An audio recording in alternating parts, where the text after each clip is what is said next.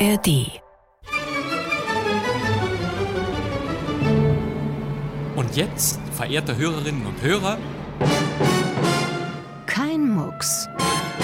Der Krimi-Podcast. Aufmachen, Polizei. Keinen Schritt weiter, sonst schieße ich. Bleiben Sie stehen! Was ist denn passiert? Ich habe es nicht getan. Beantworten Sie meine Frage. Das ist Anstiftung zum Mord. Stimmt das? Nein, das ist nicht wahr. Sie sind ein Lügner. Woher wissen Sie das? Ich hatte keine Ahnung. Wie ist eigentlich Ihr richtiger Name? Gisela. Woher wissen Sie, dass das ein Mann ist? Meine Frau? Ich? Weg mit dem Revolver! Was denn, willst du ja mucksen? Kein Mucks. Herzlich willkommen. Es begrüßt Sie am Mikrofon Bastian Pastewka. Dies ist ein Podcast mit Originalhörspielen aus alter Zeit. Mit flotten Krimis, die Sie nie gehört haben. Mit Archivaufnahmen, die man kaum glauben kann und die wir Ihnen eins zu eins in voller Länge vorstellen. Jeden Donnerstag wollen wir Sie mit unglaublichen Geschichten überraschen und mit erstaunlichen Klängen aus dem Radio von früher. Saarländischer Rundfunk, Europawelle Saar. Hallo Sven, Musik und Information für junge Hörer. Wow, das geht ja schon gut los.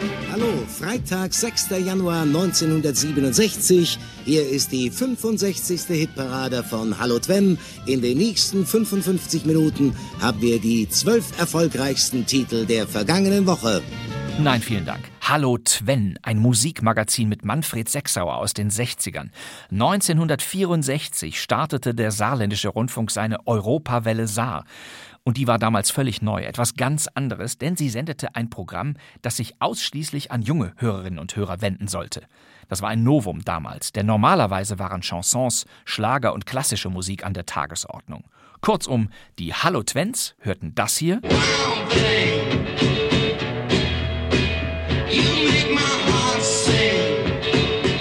Und alle anderen, die hörten das hier. Ich hätte getanzt heute Nacht, die ganze Nacht, heute Nacht, so gern und noch viel mehr.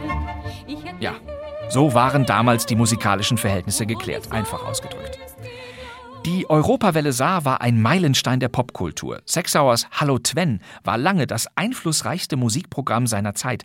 In den 70ern hatte die Beatmusik auch den Weg in andere Sender und Sendungen gefunden und die Welle ging langsam in SR1 auf. Warum erzähle ich Ihnen das alles? Ich verstehe nicht, was das soll. Weil wir natürlich einen feinen Hörspielklassiker aus dem saarländischen Rundfunk dieser Jahre für Sie vorbereitet haben. Er ist 52 Jahre alt und spielt in Paris. Ein Nerz und ein schicker Wagen, das ist nichts für dich, meine liebe Diane. Tatsächlich heißt dieser kleine Krimi Ein Nerz, ein schicker Wagen. Und das hier ist die Hauptfigur, Mademoiselle Diane, eine gewitzte junge Frau, die sich selber zur Raison bringen kann. Ja, meine Liebe, wenn du ein Filmstar wärst, anstatt Detektivin zu spielen. Aber wer weiß, ob dir das überhaupt Spaß machen würde. Mademoiselle Diane war die Heldin einer kleinen Buchreihe mit Kriminalgeschichten der belgischen Autorin Jean Massu. Die elf Fälle erschienen zwischen 1942 und 1944. Jean Massu schrieb über 40 Jahre Bücher und Hörspielskripte. Rund 20 Hörspiele von ihr wurden in Deutschland produziert. Entweder ich helfe Ihnen oder ich lasse die Sache auf sich beruhen. Sie haben die Wahl. Und diese Mademoiselle Diane wird in unserem SR-Hörspiel von einer sehr beliebten und bekannten Schauspielerin gesprochen. Oder wollen Sie lieber gleich die Polizei benachrichtigen? Eine Schauspielerin, die in dieser Woche einen runden Geburtstag feiert. Aber woher kennen Sie eigentlich meinen Namen und meine Adresse? Ich verrate es Ihnen. Das hier ist Thekla Carola Wied. Das ist ja nicht zu fassen. Thekla Carola Wied wurde Mitte der 1960er Jahre in einem Kinofilm bekannt. Der hieß Spur eines Mädchens. Dafür erhielt sie das Filmband in Gold. Ihre bekannteren Rollen spielte sie allerdings im Fernsehen. Ich will nicht den ganzen Tag da sitzen und auf dich warten. Verstehst du? Ich will's einfach nicht. Nimm es nicht so tragisch, das Leben ist hart. Ab den späten 70er Jahren tauchte Thekla Carola Wied regelmäßig in großen Publikumserfolgen auf. Hier 1978 in Der Alte im ZDF. Ihr Spielpartner ist Götz George. Ich muss arbeiten, auch am Sonntag. Aber jedes Mal kommst du und sagst, aus dem Geschäft ist wieder nichts geworden. Äh, Entschuldige, was, was kann ich denn dafür, wenn es nicht klappt? Ich glaub dir das auch. Aber mittlerweile habe ich schon so viel Geld investiert. Thekla Carola Wied spielt hier eine vermögende Frau. Der schöne Alex, die Figur von Götz George, ist natürlich ein abgefeimter Charmeur, der auf ihre Kosten lebt. Ich verliere plötzlich alles Vertrauen. Ich, äh, ich fühle mich so unsicher. Verstehst du? Nee, verstehe ich nicht. Bei Der Alte wirkte Thekla Carola Wied in den 80er Jahren so oft wie in keiner anderen Krimireihe aus dem ZDF mit. Einmal war sie sozusagen nebenan bei Ein Fall für zwei. Sie sind Josef Matula, geboren am 18.03.1949, ledig, katholisch, wohnhaft in Frankfurt, Goetheweg 14. Waren bis 1981 Polizeibeamter, wurden dann aus dem Dienst entlassen. Ich bin auf eigenen Wunsch ausgeschieden.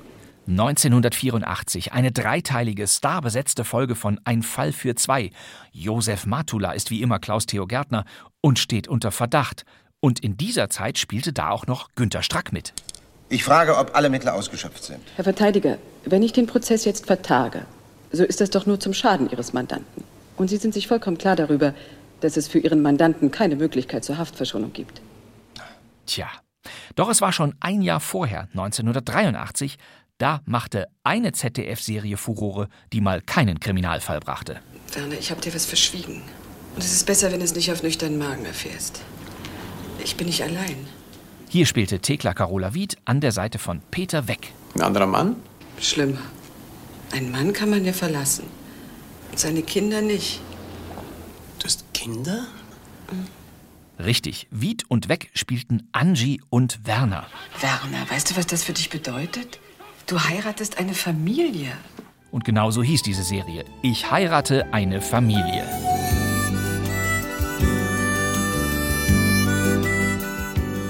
Diese Musik war damals genau wie die Serie selbst der Inbegriff der 80er Jahre Familienunterhaltung im ZDF. Bis 1986 lief Ich heirate eine Familie, meist in der Vorweihnachtszeit. Neben Thekla Carola Wied und Peter Weck waren Maria Sebald und Herbert Bötticher dabei oder Bruni Löbel und Herbert Herrmann. Angie und ihre drei Kinder zogen schließlich bei Neuehemann Werner ein und wurden eine der ersten Patchwork-Familien im deutschen Fernsehen. Wie man Beruf und Kinder unter einen Hut kriegt, konnte diese Serie zwar nicht beantworten, egal. Stattdessen gewann sie zahlreiche Preise, darunter für Kurt Flato als Autor. Viele glauben bis heute, Ich heirate eine Familie wäre eine Endlosserie wie die Schwarzwaldklinik oder diese Drombuschs gewesen. Es gab aber nur 14 Folgen. Ich habe Thekla Carola Wied als Teenager in ihrer Rolle als Angie erstmals kennengelernt. Da war ich zwölf und konnte mir den Titel Ich heirate eine Familie nicht merken und machte es mir einfach. Für mich war es die Serie mit der Frau mit der Frisur. Also Mutti, das ist doch langweilig. Immer die gleiche Frisur? Ach ja, hat man die Zeit. Und warum war nach 14 Folgen schon Schluss? Thekla Carola Wied sagte dazu mal in einem Interview den Satz: Getretener Quark wird breit, nicht stark. Ja, das war ein Goethe-Zitat. Thekla Carola Wied blieb noch eine Weile in Unterhaltungsserien und Filmen, zuletzt bei der Familie Bundschuh-Reihe von Andrea Sawatzki, wieder im ZDF. Im Oktober 2022 sah man sie in einem Historiendrama. Martha Liebermann, ein gestohlenes Leben. Darin spielte sie die Witwe des berühmten Malers Max Liebermann, die 1943 vor den Nationalsozialisten zu fliehen versucht. Dieser Film wurde preisgekrönt und Thekla Carola Wied nahm den Erfolg zum Anlass, ihre Schauspielkarriere zu beenden. Tja, wir hören ihr nun aber freudig zu und springen ins Jahr 1972. Aus dem saarländischen Rundfunk Ein Nerz, ein schicker Wagen von Jean Massu mit Marlene Rippan, Gerd Hauke, Matthias Ponnier und eben Thekla Carola Wied, der wir auf diesem Weg zum 80. Geburtstag gratulieren möchten. Viel Vergnügen.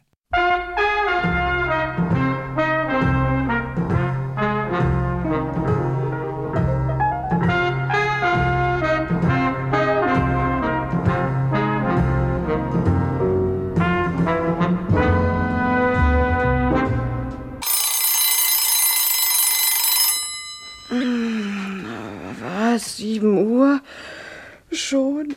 Oh, oh hab ich aber schön geträumt, ja. Ein schicker Wagen und ein Nerzmantel. Ach, ein Nerz und ein schicker Wagen, das ist nichts für dich, meine liebe Diane. Ein anständiges Mädchen ist zufrieden mit einem Lammmantel und setzt sich ans Steuer einer Nuckelpinne. Ach, hoppla, au, au. Ja, meine Liebe, wenn du ein Filmstar wärst, anstatt Detektivin zu spielen. Aber wer weiß, ob dir das überhaupt Spaß machen würde. Meine Güte, sieben Uhr früh? Ja, ist sicher ein Telegramm.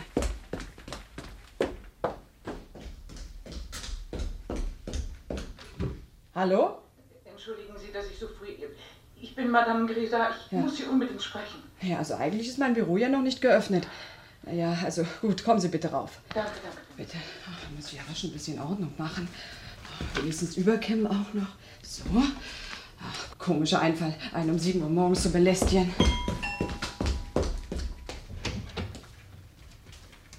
Guten Morgen, Madame. Guten Morgen. Entschuldigen Sie bitte die Unordnung, aber so Bitte Sie, ich habe mich zu entschuldigen. So, legen Sie ab, bitte schön. Ja, danke. Ui, das ist aber ein hübscher Mantel. Mm, schicker Pelz. So, setzen Sie sich bitte schön. Danke. Ja. Ja, äh, entschuldigen Sie, aber ich bin so schrecklich aufgeregt. Ich bin mit dem Wagen die ganze Nacht herumgeirrt. Ich, ich wusste nicht mehr, was ich tun sollte. Möchten Sie vielleicht eine Tasse Kaffee? Nein, nein, danke schön, nichts. Ich, äh, versprechen Sie mir absolute Verschwiegenheit, Mademoiselle Diane. Aber natürlich, es versteht sich von selbst. Aber woher kennen Sie eigentlich meinen Namen und meine Adresse? Eine Freundin von mir, Mrs. Dudson. Ach, ist das nicht die Amerikanerin, die ihren Schmuck verloren hat? Ja, ja, sie hat mir mehrmals von Ihnen erzählt und Ihre Fähigkeiten als Detektivin gerühmt. Und äh, da habe ich mir gesagt. Haben Sie vielleicht auch Ihre Juwelen verloren? Nein. Ich habe einen Mann umgebracht. Was? Sie haben Ihren Mann umgebracht? Nein. Also einen anderen Mann? Zu Hause? Nein. Oder vielmehr, äh, ja und nein.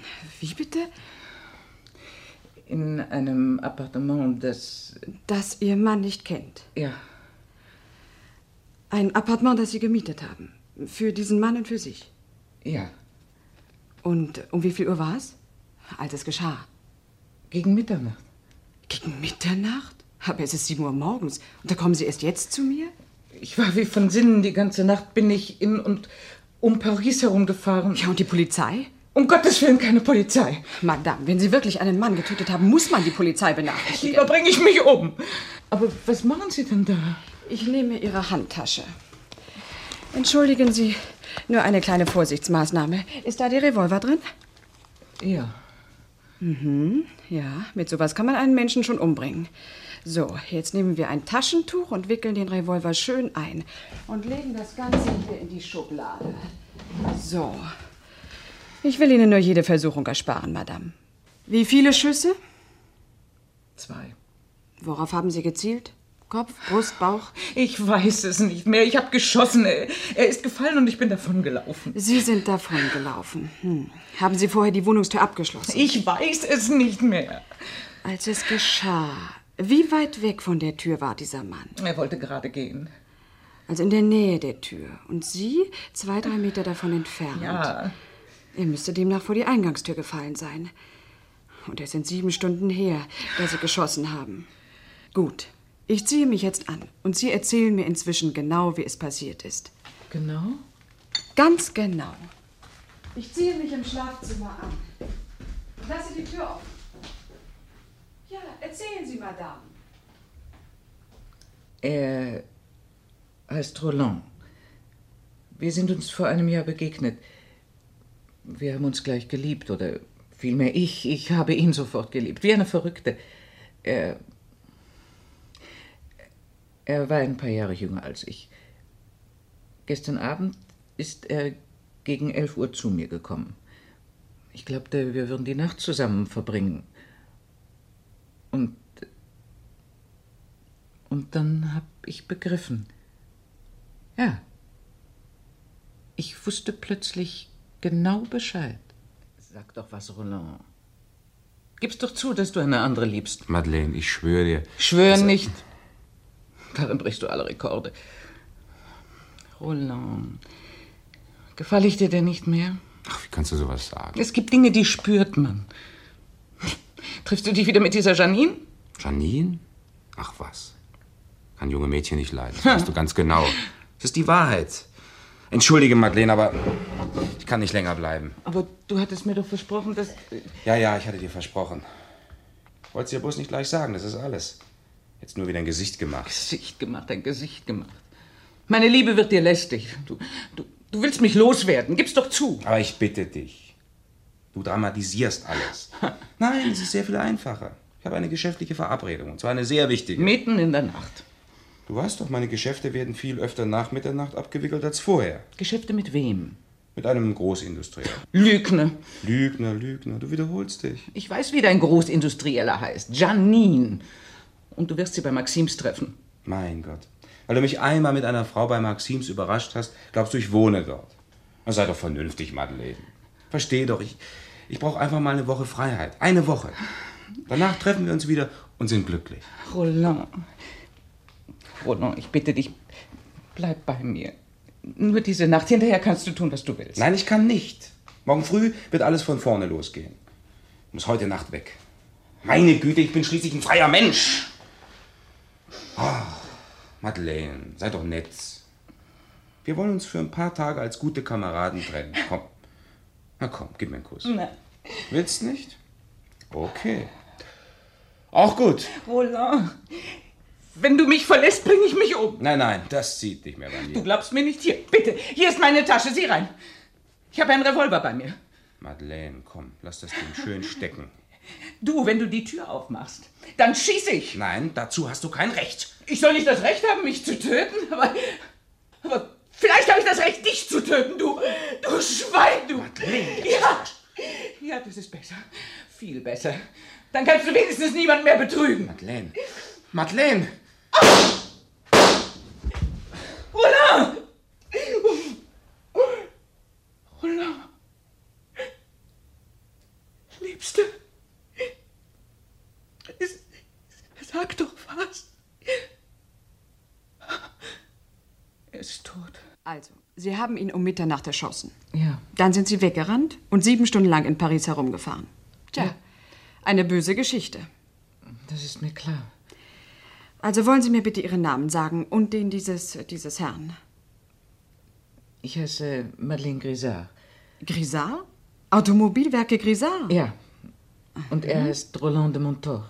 De Montor, der Rennfahrer. Ja, wir haben uns beim Rennen von Le Mans kennengelernt. Er fuhr damals in Grisard. Wenn Sie seinen besten Rennfahrer umgebracht haben, wird Ihr Mann nicht sehr begeistert sein. Roland ist gerade von einem anderen Werk engagiert worden. Die Firma Grisard zieht sich aus dem Rennsport zurück. Sagen Sie, kamen in dieses Appartement manchmal auch Lieferanten? Ja, natürlich. Eine Reinigungsfirma vielleicht? Ja, die Firma Küblik. Wie ist Ihre Telefonnummer, Madame? Meine Telefonnummer? Sie wollen dort anrufen? Also entweder das Verbrechen ist noch nicht entdeckt, dann wird niemand antworten. Oder aber die Polizei ist schon da und ein Inspektor überwacht den Apparat. Wenn man dann abnimmt, antworte ich, hier Firma Küblik, wann kann ich Madame Grisard die beiden Kleider zurückbringen? Die, die drei Kleider und zwei Blusen. Wann kann ich die drei Kleider und die zwei Blusen zurückbringen? Mein Gott, wenn die Polizei... Dann bin ich verloren. Aber nein, Madame. Also ich rufe jetzt an. Ihre Nummer? Äh, Etoile 3242. Etoile. 3, 2, 4,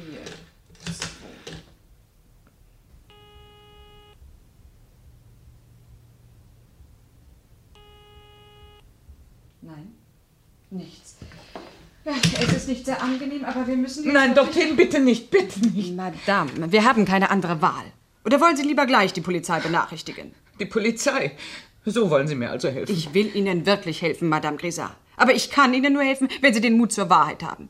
Es ist schon eine schlimme Sache, auf einen Menschen zu schießen. Aber es ist noch schlimmer, wenn man ihn sieben lange Stunden verbluten lässt. Hören Sie zu. Es ist Ihre Pflicht, mich sofort zu Ihrem Appartement zu führen. Meine Pflicht, meine Pflicht. Kommen Sie. Sie werden sehen, alles ist besser als Feigheit. Hier Ihr Mantel.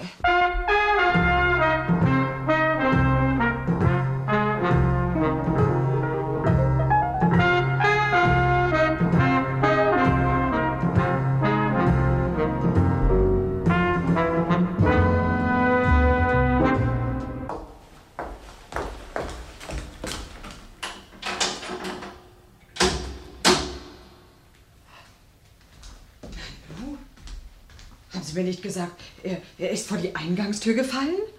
Ja. Ja, aber wo ist er denn? Er ist nicht mehr da, er ist nicht mehr... Aber sehen Sie mal da, Blutspuren. Es sieht mir ganz so aus. Hm. Hier, hier ist auch Blut. Gegen das Badezimmer zu. Warten Sie, ich muss mir das mal ansehen. Roland. Roland, verzeih mir. Ich, ich wollte dich nicht umbringen, Roland. Genau, was ich dachte. Er hat sich im Badezimmer versorgt. Hier, ein Handtuch und Verbandszeug. Vielleicht ist er nur leicht verletzt. Ähm, haben Sie von hier aus geschossen, Madame? Ja, ungefähr. Aber, aber hier ist keine Spur von einer Kugel. Also, dass er verschwunden ist, ist erstaunlich. Mit zwei Geschossen im Leib geht es sich ja wohl ein bisschen schwierig. Madame Grisard, Ja? wer außer Ihnen und diesem Herrn hatte noch einen Schlüssel? Die Hausmeisterin. Sie macht hier auch sauber. Ah ja, die Hausmeisterin. Um wie viel Uhr kommt ihr denn zum Staubwischen? Normalerweise gegen zehn. Wollen Sie sie anrufen und ihr sagen, sie soll heute nicht kommen? Wir werden dann gleich wissen, ob sie mit dem Verschwinden irgendetwas zu tun hat. Die, die Hausmeisterin anrufen. Ich we- weiß nicht. Ich, ich bin wie im Traum. Ja, ja, natürlich. Wenn man an die Unannehmlichkeiten dächte, die hinterher kommen, würde man sich oft hüten, einen Revolver zu gebrauchen. Also, Madame, los, ein bisschen Mut. Es ist wichtig. Ja, natürlich.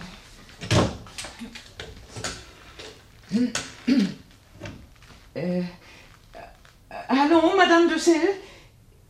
Ja, ja, ich bin's, Madame. Ja, Madame Veron vom dritten Stock. D danke, sehr gut. Äh, Hören Sie, Madame Dussel, es wäre mir lieb, wenn Sie heute Morgen nicht kämen. Ja. Ja, äh, danke, Madame Dussel, danke. Äh, Ich, äh, ich nenne mich hier Vernon. Ja, ja, das, das habe ich schon verstanden. Also, die Hausmeisterin hatte keine Ahnung von irgendetwas. Tja, also dieses Verschwinden kommt mir immer merkwürdiger vor. Madame, wir dürfen uns hier nicht lange aufhalten. Haben Sie ein Sicherheitsschloss? Ja, und dafür habe nur ich den Schlüssel. Ausgezeichnet. Schließen Sie damit ab. Aber die, die, die Flecken auf dem Parkett. Ja, schlimm für das Parkett. Aber die kann man immer noch abkratzen, Madame. Im Augenblick hätten wir Wichtigeres zu tun. Aber Roland, ich, ich habe doch auf ihn geschossen und er ist, er ist hingestürzt. Ja, ja, Sie haben geschossen und er ist hingefallen. Aber er ist nicht mehr hier. Kommen Sie, Madame, wir gehen. Roland. Sie können ja später wiederkommen, Madame. Madame Véron. Im Augenblick ist es besser, nicht länger hier in der Wohnung zu bleiben. Kommen Sie. Nein, nein, ich bleib hier. Wenn er die Wohnung verlassen konnte, dann kann er doch auch vielleicht wiederkommen. Und wenn er mit der Polizei wiederkommt? Roland? Nein. Er, er ist flatterhaft und leichtsinnig, aber er wird niemals die Polizei in irgendetwas hineinziehen. Sie, Sie können mir glauben. Ich bleibe. Meinetwegen, schließlich sind Sie hier zu Hause. Nur habe ich nicht das Recht, die Justiz betrügen zu helfen, Madame. Das verlange ich doch auch gar nicht von Ihnen. Ich bitte Sie nur, Roland wiederzufinden, weiter nichts. Bitte helfen Sie mir, ich bitte Ihnen Sie. helfen, ihn wiederzufinden. Aber Madame, natürlich, das möchte ich ja auch gern.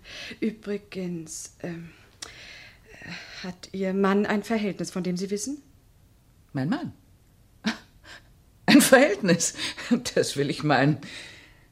Wenn Sie in unseren Kreisen lebten. Da ich nicht darin lebe, hätte ich gern ein paar Auskünfte. Ein Moment hier in meiner Tasche.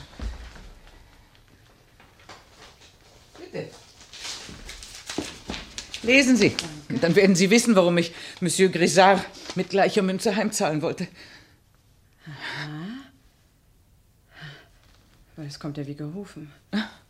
Ja, so könnte man es machen. Hm. Madame, haben Sie wirklich Vertrauen zu mir? Aber natürlich. Sind Sie bereit, auf mich zu hören und meine Ratschläge ohne Widerrede zu befolgen? Ja. Ja, aber. Kein Aber. Entweder ich helfe Ihnen oder ich lasse die Sache auf sich beruhen. Sie haben die Wahl. Also gut, ich vertraue Ihnen. Also in diesem Fall. Wundern Sie sich über gar nichts und verlangen Sie keine Erklärungen von mir. Ich werde jetzt telefonieren. Wen wollen Sie denn anrufen? Ihren Mann? Meinen Mann? Nein! Es ist keine Minute Zeit zu verlieren. Unter welcher Nummer kann ich ihn denn jetzt im Werk erreichen? Er ist doch bestimmt schon in seinem Büro. Was wollen Sie denn von ihm? Vertrauen, ja oder nein? Marlie 2749. Aber der Anruf wird ihn überraschen. Es, es, es ist eine Geheimnummer. Ich möchte Ihnen ja nicht wehtun, Madame. Aber wenn Sie die Nummer kennen, dann kennt eine andere Person, die diesen Brief da geschrieben hat, die Nummer ja wohl auch. Ich hasse diese Person. Hallo, Monsieur Grisard. Ja, ich bin beauftragt, Ihnen dringend etwas auszurichten. Nein, nein, am Telefon kann ich Ihnen nichts weiter sagen. Aber ich bitte Sie, möglichst schnell zu mir zu kommen. Nein, ich kann Ihnen wirklich nichts weiter sagen. Meine Adresse, Rue Mirabeau 480, Mademoiselle Diane. Ja, bitte kommen Sie sofort. Ich muss nochmals betonen, es ist äußerst dringend. Haben Sie die Adresse notiert? Danke. Ich erwarte Sie da. Kommen Sie, Madame. Wir dürfen keine Minute Zeit verlieren. Wir müssen jetzt rasch in meine Wohnung zurück, aber Sie parken Ihren Wagen in einer Parallelstraße. Ja. Schnell, kommen Sie.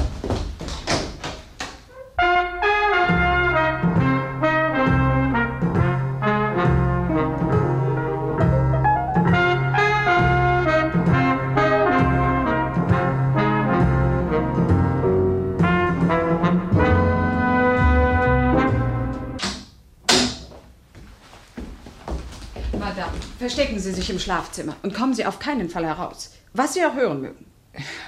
Wenn mein Mann nichts weiß, bitte verraten Sie mich nicht. Aber natürlich, das versteht sich doch von selbst. Ich gebe Ihnen nur einen Rat. Widmen Sie künftig in Ihr Vermögen und Ihre Freizeitvergnügungen, die weniger gefährlich sind. Das, das ist zu Ende, völlig zu Ende. Also verstecken Sie sich. Ja. Ihr Mann kann jeden Augenblick läuten. Ja. So, das Verbandszeug und das Handtuch in die Schublade. Ah ja, da ist ja auch noch der Revolver. Will ich mir das Ding mal näher ansehen. Also das. Das. Das, das sowas. Das ist ja nicht zu fassen. Gut, verstecken wir ihn. Ah, da ist er schon, Monsieur Grisard. Und in einem Grisard, natürlich. Hm, neuestes Modell. Ach, das ist ein Wagen. Ach, meine liebe Diane, mach dich auf einen harten Kampf gefasst. Ob das Sicherheitsschloss funktioniert? Ja, das ist gut. Und der Schlüssel kann geräuschlos herausgezogen werden. Wunderbar. Sobald er drin ist, der Monsieur, sperre ich ihn ein. So, nun kann's losgehen. Ah, guten Tag. Bitte sehr, kommen Sie herein, Monsieur. Ich bitte nochmals um Entschuldigung, Monsieur Grisard. Wenn ich ein Treffen mit Ihnen in Ihrem Büro ausgemacht hätte, wäre es zu vielen indiskreten Leuten aufgefallen. Wollen Sie bitte Platz nehmen? Ich erwarte Ihre Erklärung, Mademoiselle. Nein, ich möchte welche von Ihnen hören. Wie bitte? Ich möchte Sie sprechen. Oder vielmehr, ich möchte, dass Sie mit mir über Mademoiselle Rabaudet sprechen. Rabaudet. Tatsächlich. Ja, eine charmante Person. Vor allem im Film. Sie schätzen sie sehr. Allerdings kostet sie sie auch eine Masse Geld. Pelze, Wohnung, zwei Wagen, die Filme, die sie finanzieren, noch gar nicht mitgerechnet. Eine Erpressung. Ich mache Sie darauf aufmerksam, bei mir verfängt sowas nicht. Oh nein, Monsieur. Ich möchte Ihnen nur zeigen, dass ich alles über Ihre Großzügigkeit der Dame gegenüber weiß. Ihre Frau übrigens auch. Arbeiten Sie für meine Frau? Lieben Sie diesen Filmstar wirklich? Das geht Sie nichts an, Mademoiselle. Sie dürfen überzeugt sein, dass ich mir Ihre Adresse merken werde. In Kürze werden Sie erfahren, dass ein Grisard nicht mit sich spaßen lässt.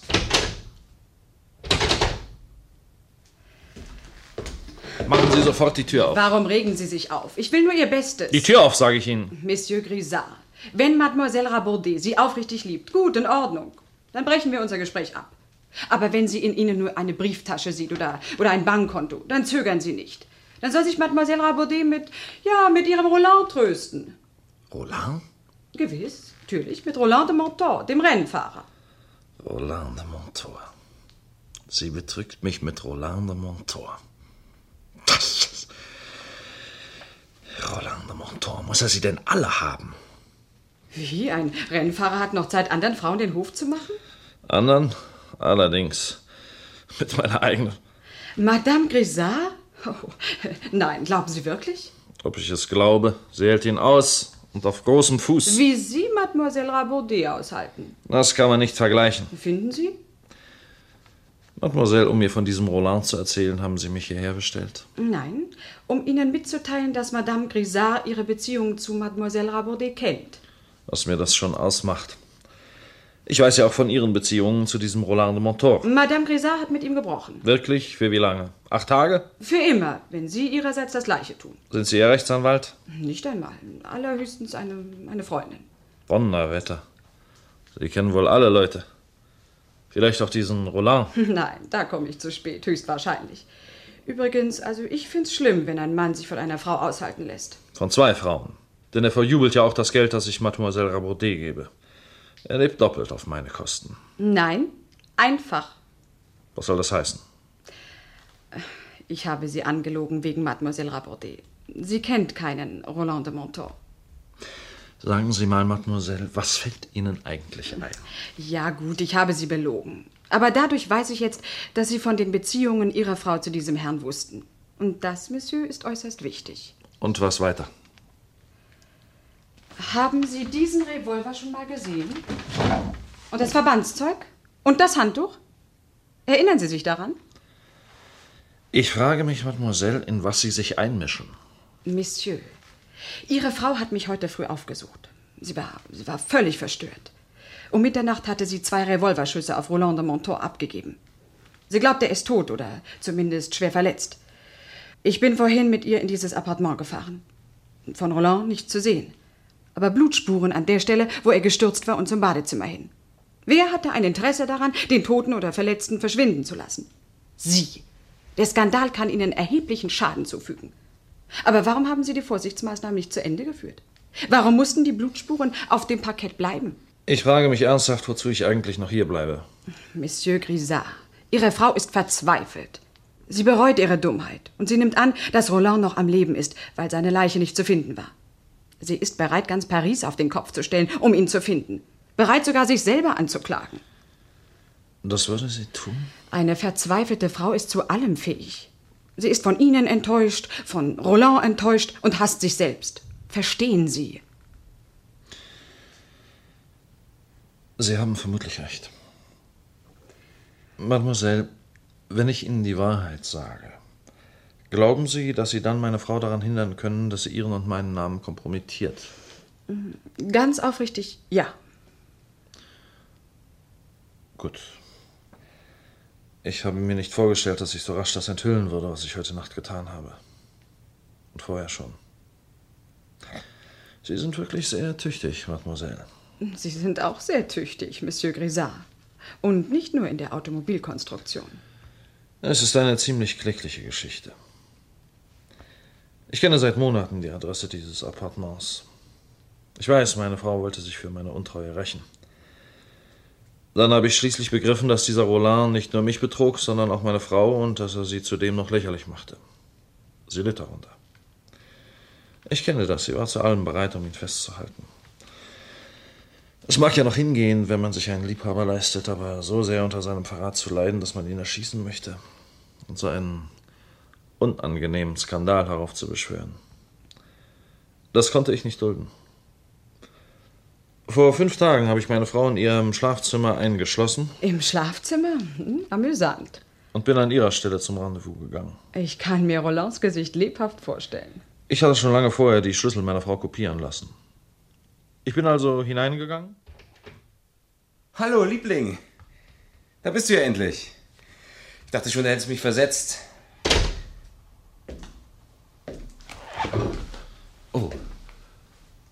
Monsieur Grissat? Reg dich nicht auf, mein Junge. Ich bin nicht gekommen, dich zu bestrafen, wie du es verdient hättest. Es macht mir zwar keinen Spaß, dass du der Geliebte meiner Frau bist, aber mir graut's vor den Journalisten. Also, wie viel verlangst du, mit Madeleine zu brechen? Aber, Monsieur Grissat... 500.000 Francs, das ist so meine Taxe. Nicht der Mühe wert, drüber zu streiten. Außerdem eine Fahrkarte nach Tahiti. Nur für die Hinfahrt. Nach Tahiti? Und nur für die Hinfahrt? Ja, in den nächsten zwei Jahren wirst du nicht zurückkommen. Ja, und die Rennsaison? Ich habe für Fania unterschrieben. Deinen neuen Chef werde ich entschädigen. Ach, in zwei Jahren hat man mich vergessen. Werde dann nirgends mehr ein Engagement finden. Wenn du mir aufs Wort gehorchst, werde ich dich nicht vergessen. Wenn du es nicht tust, werde ich dafür sorgen, dass du nie wieder ein Rennen fährst. Also 500.000 und damit basta. Jawohl. Sie wird mich umbringen. Daran zweifle ich nicht. Das ist ihre Absicht. Also lass dich umbringen. Wie bitte? Ich soll mich umbringen? Mein Junge, nun denk mal einen Augenblick nach. Glaubst du vielleicht, ich hätte ein Interesse daran, dass meine Frau dich erschießt? Nein, natürlich nicht. Also dann verlass dich auf mich. Ich erlaube dir noch ein letztes Rendezvous. Du wirst dich so widerlich benehmen wie möglich. Das dürfte einem Herumtreiber wie dir nicht schwerfallen. Monsieur Grissat... Um Mitternacht wirst du dich mit diesem Revolver hier erschießen lassen. Da. Was? Und dann verschwindest du. Mit, Meine Frau wird dein Verschwinden nie begreifen. Einverstanden? Was? Mit, mit diesem Revolver hier? Naja, gut. Was bleibt mir anders übrig? Wenn du Madeleine wirklich liebtest, dann würdest du dir bestimmt keine Bedingungen vorschreiben lassen. Ja, ja. Bitte sehr. Ich fühle mich zwar nicht sehr stolz, aber Ihnen gegenüber möchte ich nicht den starken Mann spielen. Schön. Also, wann soll ich mich umbringen lassen? Morgen, um Mitternacht. Du machst mit Madeleine ein Rendezvous aus für 11 Uhr abends. Oh je. Sind Sie auch sicher, dass Ihr Revolver Morgen wird dieser Revolver weder töten noch Sie irgendwen haben verletzen. also die Kugeln aus dem Revolver durch Platzpatronen ersetzt. Sehr einfallsreich, das muss ich zugeben. Ein Drama, um Ihrer Frau für immer alle Feuerwaffen zu verleiten. Komische Szene. Ja, die Szene hat zwar viel Geld gekostet, aber komisch war sie. Am anderen Morgen habe ich dem Burschen genaue Anweisungen erteilt. Du lässt sie ihren Revolver herausholen, habe ich gesagt. Und versuchst nicht, sie zu entwaffnen. Und vor allem, du hältst dich so weit von der Tür weg, dass sie verschwinden kann. Ich selber habe mich im Treppenhaus versteckt und den Streit mit angehört. Ich höre ihn immer noch. Roland, ich bitte dich, bleib bei mir. Nur diese Nacht. Hinterher kannst du tun, was du willst. Nein, ich kann nicht. Morgen früh wird alles von vorne losgehen. Ich muss heute Nacht weg. Meine Güte, ich bin schließlich ein freier Mensch. Oh, Madeleine, sei doch nett. Wir wollen uns für ein paar Tage als gute Kameraden trennen. Komm. Na komm, gib mir einen Kuss. Nein. Willst nicht? Okay. Auch gut. Roland, wenn du mich verlässt, bringe ich mich um. Nein, nein, das zieht nicht mehr bei Du mir. glaubst mir nicht. Hier, bitte. Hier ist meine Tasche. Sieh rein. Ich habe einen Revolver bei mir. Madeleine, komm, lass das Ding schön stecken. Du, wenn du die Tür aufmachst, dann schieß ich. Nein, dazu hast du kein Recht. Ich soll nicht das Recht haben, mich zu töten, aber, aber vielleicht habe ich das Recht, dich zu töten, du, du Schwein, du. Madeleine, ja, ja, das ist besser, viel besser. Dann kannst du wenigstens niemanden mehr betrügen. Madeleine, Madeleine! Roland! Roland! Liebste! Doch! Sag doch was! Er ist tot. Tot!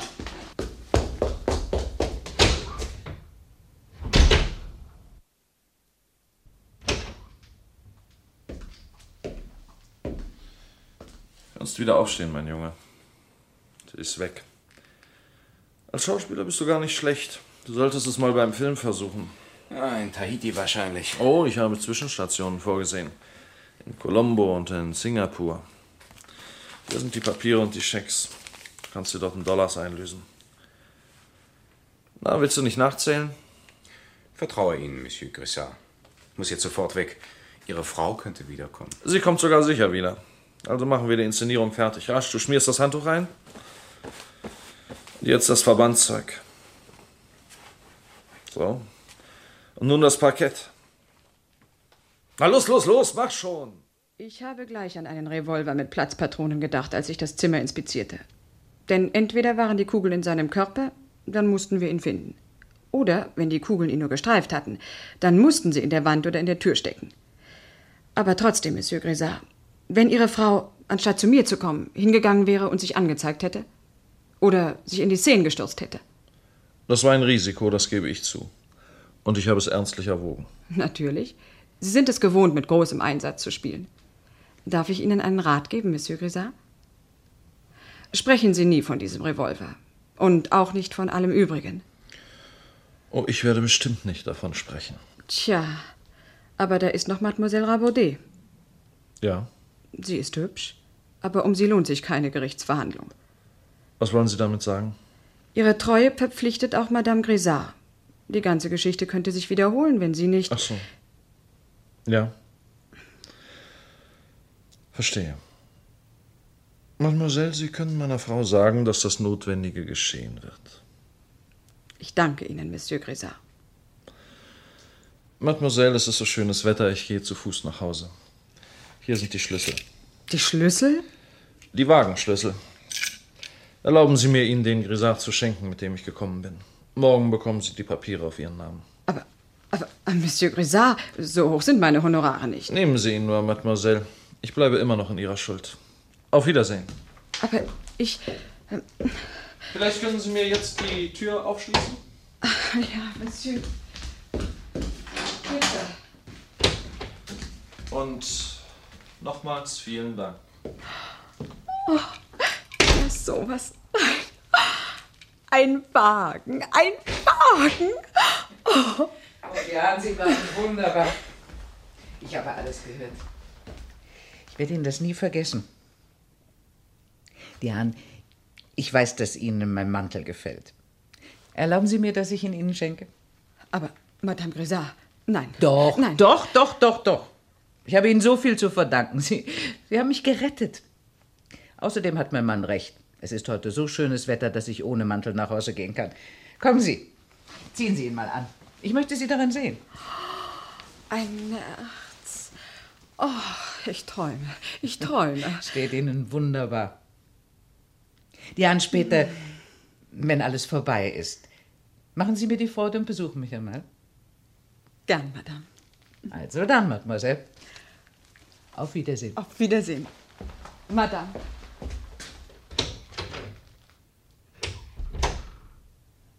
Nein, nein, ich träume nicht. Ein Nerz, ein schicker Wagen.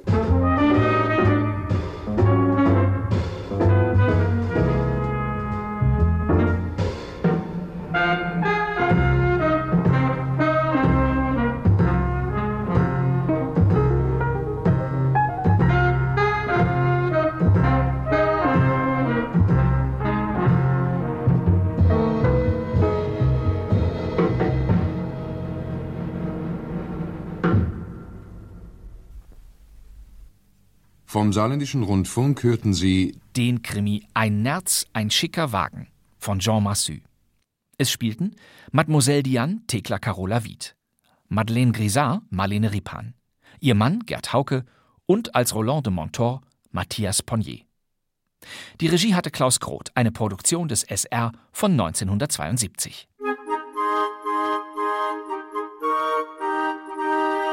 Wir brachten ein Nerz, ein schicker Wagen zum Geburtstag von Thekla Carola Wied. Ich erzählte ja eingangs schon, dass diese Schauspielerin eine große Zahl von Fernsehauftritten in Krimis und Serien absolvierte, aber auch wusste, wann man erfolgreiche Reihen lieber verlassen sollte. Was glauben Sie wohl, wie oft war Thekla Carola Wied in Hörspielen zu hören? Ich schaue bei der Recherche ja immer wieder in die Hörspieldatenbank der ARD. Da liest man zum Beispiel, dass Wieds Kolleginnen wie etwa Rosemarie Fendel rund 450 Radiohörspielen beiwohnte, dass etwa Antje Hagen rund 250 Mal mitsprach, nicht nur in Krimis, sondern jeweils in allen Gattungen, dass Witter Pohl 70 Stücke mitmachte, Evelyn Hamann 95 und Sabine Postel 260. Ja, das sind Rundungen, die immer mal ungenau sein könnten, aber die Tendenz stimmt sicher. Bei Thekla Carola Wied beträgt die Anzahl der verzeichneten Hörspielproduktionen sage und schreibe vier.